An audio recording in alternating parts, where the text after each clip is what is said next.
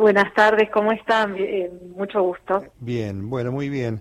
Eh, a ver, vamos a empezar por las por las cosas que son este, corrientes, que se acostumbra uno a contar a modo de consejo y que en algunos casos tienen gran inutilidad y en algunos casos se entrañan riesgos. ¿Cuáles son las cosas que hay que hacer y cuáles las que no hay que hacer en el verano, sobre todo con los chiquitos? Claro, bueno, con los niños en el verano, época de mucha radiación solar, altas temperaturas, hay que cuidar fundamentalmente la piel, los cuidados de la piel y de la hidratación. En cuanto a los cuidados de la piel, eh, a ver, lo ideal, la mejor medida de protección solar para los niños, eh, eh, lactantes mayores de seis meses, niños y adolescentes, es no exponerse al sol. Ahora, sí lo van a hacer porque, a ver, la mayor parte de las actividades en la niñez es al aire libre. Así que si lo van a hacer, deben evitar el horario entre las 11 y las 16 horas. Igualmente, cuando están expuestos al sol, siempre tienen que tener una crema con factor de protección solar alto, deben tener una remera fundamentalmente de color oscuro, un gorro de ala ancha para que les cubra con sombra la cara, las orejas, la mayor parte del cuello. En los nenes más grandecitos pueden usar anteojos con filtro solar para proteger de la radiación ultravioleta los ojos y las zonas perioculares.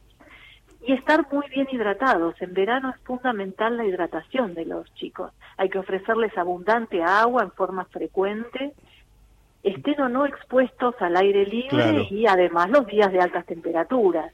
Y en los bebés que están alimentados a pecho hay que aumentar la frecuencia de las tomas de pecho. Mm.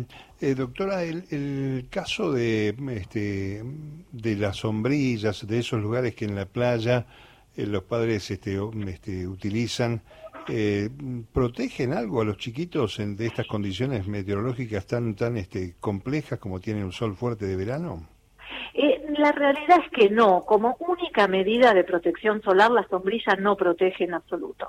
Eh, a ver, con pieles con crema, con factor de protección solar alto, remera, gorro, lo que ¿Cuál sería el nivel alto? Este, ¿Más de 50? No, de 30 a 50. 30 Las cremas con, claro, con factor de protección solar, lo que te indica el factor de protección solar es la eficacia de esa crema en cuanto a, grado de protección solar. Claro. Entonces tenés cremas con baja protección, son los factores de protección 2 a 15, eh, media, protección media de 15 a 30. En los niños se recomienda protección alta, que son los factores de protección solar 30 a 50 muy alta ya mayor de 50 en algunos casos en particular o pieles en particular. Pero el factor de protección solar para niños es alto, 30 a 50. ¿eh? Y no, la sombrilla sola como única medida de protección solar no, no ofrece buena protección. Tendrían que ser de tela muy gruesa, color oscuro, un tramado de la tela muy compacto. Y la realidad es que la mayoría de las sombrillas no cumplen ese requisito, así que la sombrilla acompañada de las otras medidas sí, como única medida de protección solar no protege. ¿Y los más chiquititos, por ejemplo, de, de 0 a 2 años, sería bueno consultar al pediatra de acuerdo a la característica de la piel de cada chiquito? Eh, no necesariamente, a ver, si no tienen ninguna comorbilidad al nacimiento o alguna enfermedad en la piel en particular, no. Lo que sí te recuerdo es que los menores de seis meses no pueden estar nunca expuestos en forma directa a la luz solar. Siempre sí pueden estar al aire libre, pero ubicados en un lugar fresco y a la sombra y bien hidratados. A partir de los seis meses pueden estar al aire libre o al, a la luz solar, siempre evitando las horas de entre las 11 y las 16, siempre con factor de protección solar que se puede usar a partir del sexto mes. El factor de protección solar alto, 30 a 50, que se debe aplicar en forma generosa y uniforme en toda la superficie cutánea expuesta, eh, debe ser no irritante, de amplio espectro para radiaciones solares UVA y UVB, cosméticamente agradable, así bastante fluido, olor agradable. Eh, y sobre todo resistente al agua, ¿no? Porque el factor de protección solar hay que recolocarlo, recolocarlo cada dos horas mientras dure la exposición solar.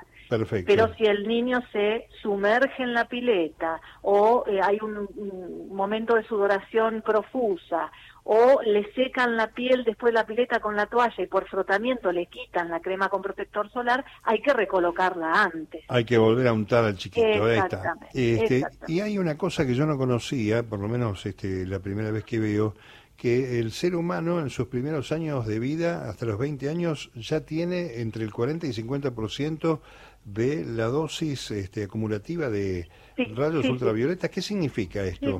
Eso fue estudiado. Se estima que las em, personas en los primeros 20 años de la vida reciben una eh, de su dosis acumulativa de radiación ultravioleta que se eh, cumplen los primeros 60 años de vida, bueno, el 40-50% de esa dosis la reciben en los primeros 20 años de vida.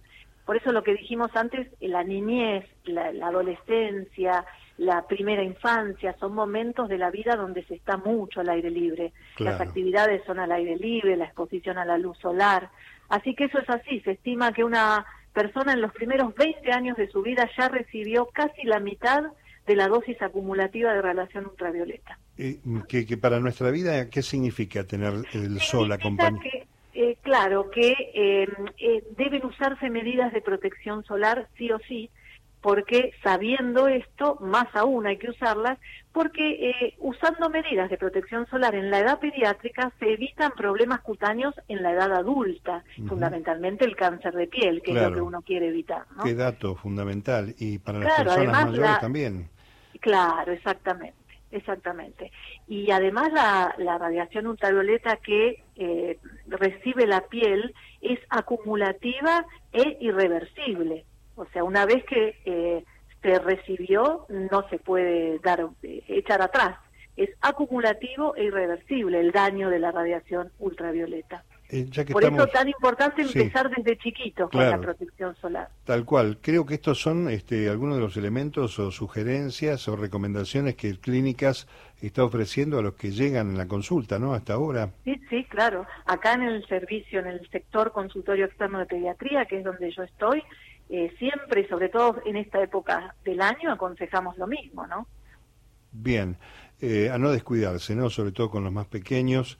Y, este, por cierto, este, es tan importante como un régimen de vacunas, imagino, eh, como todas las cosas que hay que hacer para tener eh, prevención y una vida sana, ¿no?